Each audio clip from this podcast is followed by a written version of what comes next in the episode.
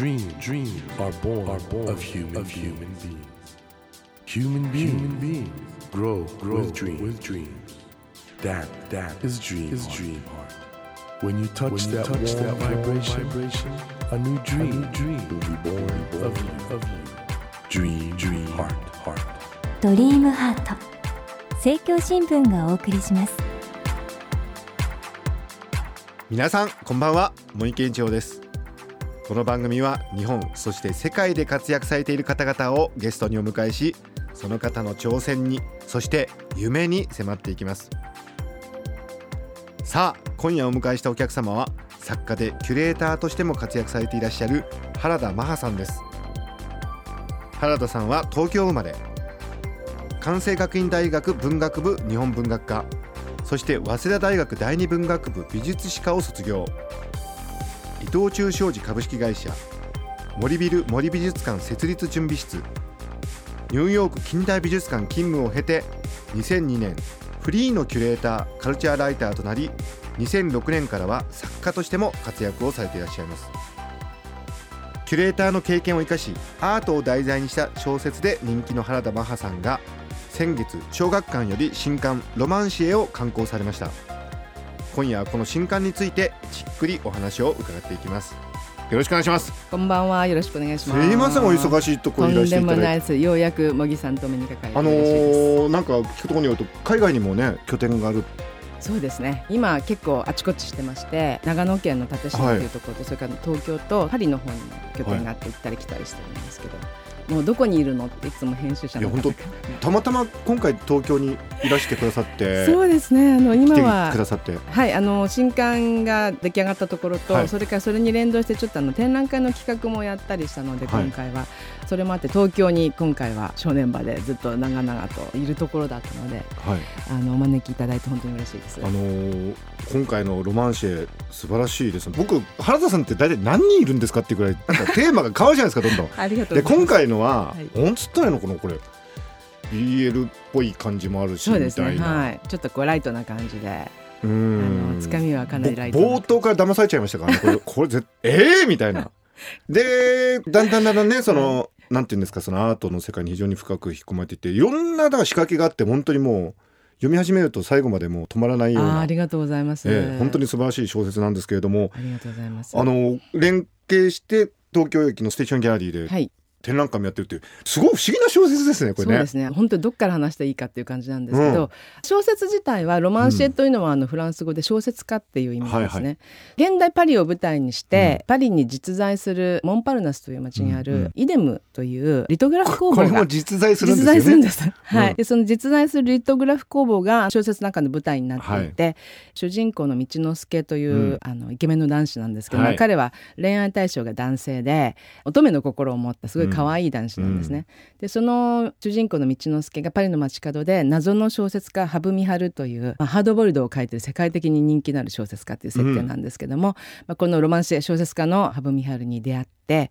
こうドタバタラブコメディみたいなギャグ100連発みたいな感じで。あのアバザメシリーズって本当にあるんですか？あります。いやあるんだったら読みたくなりましたあれ。アバザメシリーズ、はい、あの作中でその小説家の羽生美春が書いてる小説が、ね、ハードボイルドの暴れザメという、ね、あのタイトルをつけて、まあ、それがあの通称アバザメって言ってそれであのアバザメの読者はアバザメンとかアバザメンヌって言われていやいやいや。世界中に存在してるって、まあ、そういう私の妄想炸裂の設定なんです達者だわ。小説家ってすごいなとか改めて思いました僕のいえいえいえいえいえ。どういうとこから出てくるんですかこういういやあのねこれは本当にあの、まあ、今申し上げたその実在しているリトグラフ工房のイデムという場所との出会いが大きかったんですけども、はい、そもそもの私78年ぐらい前からパリを舞台にした小説アート小説を書こうということで、まあ、リサーチをいろいろ始めていたんですね。はいはいはい、それであの5年前に「楽園のカンバス」という、はいはいはい、アンリ・ルソーが主人公のパリが舞台の一つとして出てくるんですけどもこれを書くためにパリに3か月ぐらい単独で滞在したっていうことがあったんですね。はい、それでそれがあの2010年のことだったんですけど、うん、それがきっかけになってかなり頻繁にパリに通うようになったんです、なるほど。でまあもともと自分がキュレーターしていたとか、まあ、美術史を勉強してたということもあってフランスの19世紀から20世紀ぐらいにかけてのモダンアートにフォーカスした小説をたくさん書くようになったんですね。うんうんうん、それでまあやっぱりその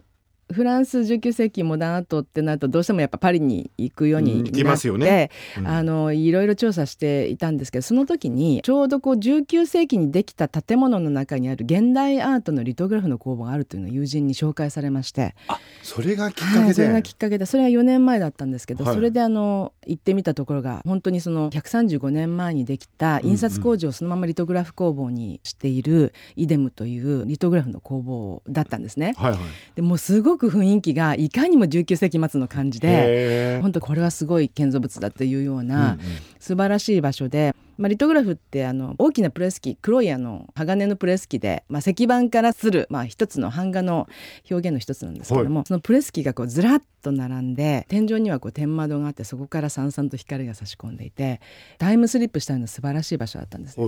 それなんか一目で好きになってしまってそしたらですねイデムのオーナーが今パトリス・フォレストさんっていう方で、うん、まあ、この方実は小説の中にも登場するんですけど、ね、はい、でそのパトリスさんが出てこられてまるでこの場所は上後のように、まあ、ロートのように世界中からクリエイターを集める場所なんだと。その言葉もそのまま頂いて書いてるんですけど、はい、ここに来たら誰でも声に落ちてしまうんだ、はいはいはい、この場所と。うん。で君もそのクリエイターの一人だろうマハって言われたんですね。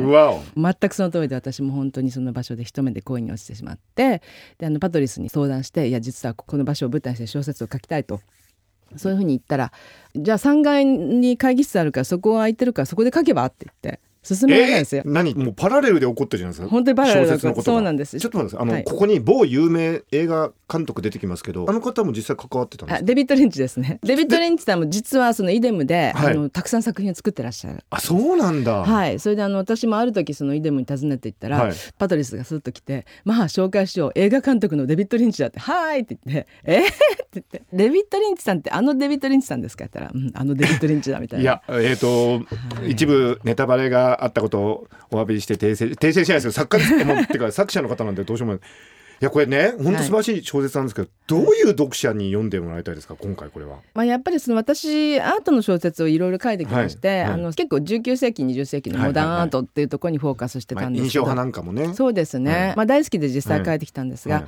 現代アートをこう取り上げた小説も書いてみたいっていうのが、まあそもそもの表テーマなんですけど、はい、裏テーマとしてはですね、まあ、この実は主人公の道之助が一種のこうマイノリティ的な立場で、うん、あの自分のそのポジションを見つけられなくてすごくこう悩んでいると、うんうんうん、それであの日本にいる時も本当にこう自分が望まないお見合いをさせられかけたりとか自分がずっと片思いしている男子にやっぱり打ち明けられなかったり、うん、最後まで打ち明けられない。打ち明けられなかったりこれネタバレかな？やばい。なんですけど、うん、そういうふうにこう自分が生きたいように生きることができないっていう悩みを抱えてると。でそれがその彼がアーティストを目指してパリに留学することになるんですけどもパリで彼は本当にそう自由を見つける。ここにいたらどんな表現をしてもいいし誰を好きになっても構わないし本当に自分は自由なんだってことをだんだんこう目覚めていくわけなんですね。であの彼が大ファンのその謎の小説家三春も素性っていうのは一切こう知られていないので、一体男なのか女なのかそれとも存在しない存在じゃないかと。初音ミクみたいなもんじゃないかね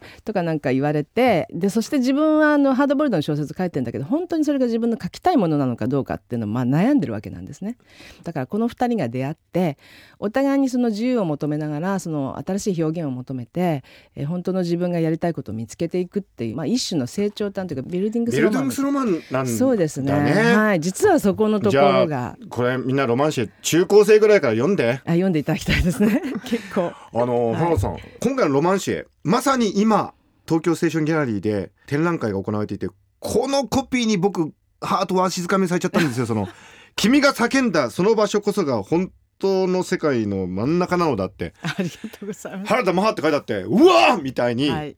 と思ったらこれ小説の中出てくるのね。そうなんですよ。あのこれの長いこれは実はタイトルなんですね展覧会の。あすみません。タイトルでした。タイトル。タイトルなんですけど、うん、まあロマンシエの中でまあそのイデムというリトグラフ工房が登場するんですけども、はい、このリトグラフ工房が素晴らしい実はコレクションを持っていて、うん、現代アーティストたちがまあ集まっていろいろな作品を作ってるんです、はい、それをコレクションとして保存してるんですね。はい、であの私この小説を書きながらイデムに通って、まあ、すごいコレクションがあるとこれもしかして展覧会やったらいいんじゃないかなってちょっと気がついたんですね。はい、だけど日本で展覧会やるのってなかなかいろいろ大変じゃないですか、うん、アイデアとしてはちょっと面白いなと思ったんだけど、まあ、できない確率の方が高いなと思ったので、うん、だったら小説の中で展覧会やればいいじゃないかと思ったんですよ。あバーチャルにね仮想のね。それはなぜ実現しちゃったんですか？いやなんでしょうね。政治力ですか？じゃなくて政治力はないんですけどまあこういう面白い例えば小説と展覧会をフィクションとリアルをこうあの連動させるようなこういう企画に賛同してくださる方ってどなたかいらっしゃらないかなっていうふうに、まあ、ちょっと探してみたんですね。はい、でそうしましたらあのたまたまなんですけど本当に東京ステーションギャラリーの館長の富田明さんが非常に面白い企画だということで賛同してくださいましてたまたまタイミングも2015年末ぐらいだったらなんとかいけるかもしれないって本当にそれ偶然だったんですけど、小説の中の展覧会が実際に実現してしかも小説の方に最後の方にそういう記述がねそうなんです。不思議な話だよね。っていうか実は本当はこれ日本初でこれやったこと誰もないと思いますね。てか世界でもなくない？いや世界でもないかもしれないです。もしかしたら。いやこんな話聞いたことないです。小説の中で進行してて、はい、そのねイデムの展覧会を東京でしかも東京ステーションギャラリーって明記してあったから小説の中でも。だからねこれもねあの途中でその場所が決まって、うん、それでこれはうまく着地しなきゃいけないっていうこと、まあ、連載中にはずっとまあちょっとこうタイミング合わせていって、うん、小説の観光が11月の27日だったんですけど、はいはいはい、まあ、東京ステーションギャラリーの展覧会スタートするのが12月5日っていうふうに決まったんです。1週間違いで。でまさしく本当着地ぴったり決めるっていうことにまあうまく本当にうまくいって。すごい。いやこれはもうすごいですよ。ありがとうございます。いやー10年後20年後の文化史のね年表に書かれますよか茂木さんにそう言っていただけるとちょっと嬉しいですね、ね、ありがとうございます。まあ普通でしたらそのもちろんキュレーターの方やその美術館の主催者が展覧会というものを決めるものなんですけども私はまあ企画だけで一応参加したんですがタイトルだけつけさせてくださいとお願いして。私はねこれなんでこの長いタイトルにしたかっていうと、うん、まあ、展覧会のタイトル例えば「イデムリトグラフ展」っていうのだったらまあ本当にそのままじゃないですか。まあ、普通ですよね。でまあ確かに展覧会の内容についてはすぐそれでわかるけれども私は何かこの展覧会のタイトルって常々メッセージであってほしいなって思ったんですね、うん、だから例えばあの電車の中の釣り広告にこれが現れるあの駅をあの通り過ぎる人たちの目にスッと飛び込んでくる、うん、まあ僕もそうでした。はい。だからそれが本当にあのメッセージだったら展覧会のタイトルってすぐわからないかもしれないけどえ自分が叫んだ場所って世界の真ん中なのかなっていうふうにポッとこう飛び込んで来るといいなっていうふうに。いや飛び込んできましたよ。君が叫んだ。この場所こそが本当の世界の真ん中なのだって。写真撮っちゃいましたもん。ぜひツイッターフェイスブックなどで。いやびっくりした。僕いやそれぐらいだからやっぱインパクトありがとうございます。なのであのまあ展覧会のタイトルとして覚えていただけないかもしれないんだけど、それはあの、ね、長いタイトルって覚えていただいて、うん、それあのメッセージとして受け取っていただけるといいなっていうふうにいや僕は少なくとも僕は受け止めましたし、またあのステーションギャラリーっていう場所もいいですよね。そうですね。あの本当にこう人々が行き交う場所であり、うん、そして実はその東京駅ってまあ100年以上の、まあ、今101年目なんですけども、はいはい、その100年の歴史を誇っていてでこのイデムの場所があのやっぱり135年100年以上経ってるっていう場所で、そしてそのモンパルナスという場所がやっぱり100年前に藤田だとか、うん、ピカソだとかあの本当にそういうあのエコール・ド・バリのアーティストたちが集まって作品を作った場所なんですよね。うんうん、だからその100年前の文化が今もこう継承されてあの世の中に伝わっていく。そして次の100年にも伝わるといいなっていうそういう意味ではこの東京セッションギャラリーって場所は本当にすごくぴったりその100年つながりであのいいなというふうに思いましたし、まあ、非常にこう注目される場所でもあるので、うん、僕あの原田さんにねぜひ伺いたいなと思うんですけどこのねロマンシエでも、まあ、パリが非常に重要な舞台でパリは本当素晴らしいいろんな魅力にあふれた街じゃないですか、はい、パリと東京を比べると今どんな感じしますあのー、それぞれの良さがあると思うんですよね、うんうん、パリの方はですね、まあ、フランス人のこう特性の一つだと思うんですけど良くも悪くも個人主義なんですよね、うん、ものすごく、個である人々が集まったパリっていう街、でそしてあのやっぱり19世紀の半ばにオスマン計画って言ってねそのパリを全体をこう改造したっていうその街並みがいまだに残っていて古いとか新しいとかっていうのはあんまりこうパリジャンパリジャンたちあんまり言わないんですよね。なんかこれがそのままパリなんだよっていうのをなるほど、ね、あの全体で受け止めてる感じがやっぱりすごくいいですね。だからそういう意味ではあの東京はやっぱりその戦後変わっていかなくちゃいけないっていう運命にあった街だったと思うんですけど、うん、アジアのこうハブとしてあのどんどん変容していくっていう意味ではやっぱりその全然パリとは違う、まあ、変わっっていくべきところとそれから変わらなくてもいいところも変わっちゃう寂しさみたいなのもありますけども、まあ、あと強調してこうみんなで和で和の心を持ってつながり合っていくっていうのは実はあのあんまりフランスとかパリにはない。東京だとやっぱりこう例えば海外から来た観光客の方なんかすごく温かく迎えるとか、丁寧だとかっていう意味ではそれは本当に日本人の特性をこうよく出した、まあ、東京っていう街っていうのはちょっと感じますね。なるほどね。あの、はい、今回のロマンシェパリそしてアートっていうとなんかねちょっとしきたげかなと思う方いらっしゃるかもしれないけどそんなことないです。これもう読み始めれば分かりますけどガツッとハート。ありがとうございます、ね、アートとか美術館って敷居が高いっていう思いを忘れていただきたいっていうか、まあ、もっとアクセスしやすいものなんだよっていうのをやっぱり分かっていただきたいと思いながら書いてるっていうのは確かにあるんですね、はいうん、だからあのロマンシェっていうのもう一つこうガクンとこう敷居を下げて、うん、もうどんどん入ってきてほしいと。もっとアートって身近に感じられるものなんだよっていうのはやっぱりこの小説を読んであの感じていただきたいしもちろんその東京ステーションギャラリーで今開催中の展覧会も親しみを持ってそのリトグラフっていうものを接していただける本当に日本でも珍しいタイプの現代リトグラフの展覧会なので皆さんで見に行っていただきたいなと思いますね。はい、ぜひぜひ皆さん行ってください。ということで、はい、話が尽きないんですけどこの続きはですね来週にお伺いしたいと思います。よろしくお願いします。はい、ありがとうございました。今日は作家でキュレーターとしても活躍されていらっしゃる原田真帆さんをお迎えしました。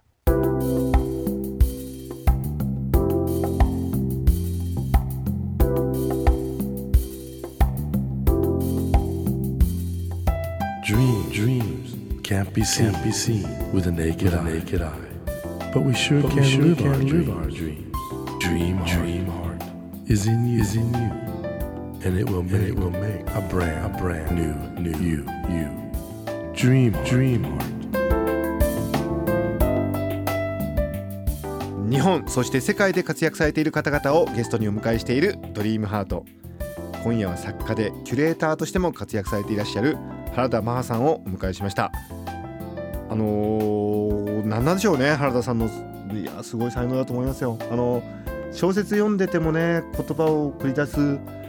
そのセンスというかなすごいと思うんですけどね。やっぱりお話伺っててもなんというかクレバーの方あの世界への向き合い方切り取り方がねほんと素敵ですよね。だから僕はあの本当に今回ねお話伺っててうんやっぱり芸術っていいなと思いましたね。人間が生きていく上でやっぱり小説にしてもねアートにしても芸術って本当力になるんだなっていうそういうことをね我々に教えてくださっている原田マハさんの活動これからも注目したいなと思いました。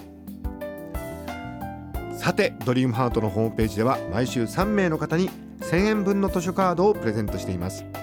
番組へのご意見などメッセージを書き添えの上ドリームハートのホームページよりご応募ください。お待ちしています。さあ来週も原田マハさんにご登場いただきお話の続きを伺います。どうぞお聞き逃しなく。それではまた来週のこの時間にお会いしましょう。ドリームハート。お相手は森健翔でした。ドリームハート。政教新聞がお送りしました。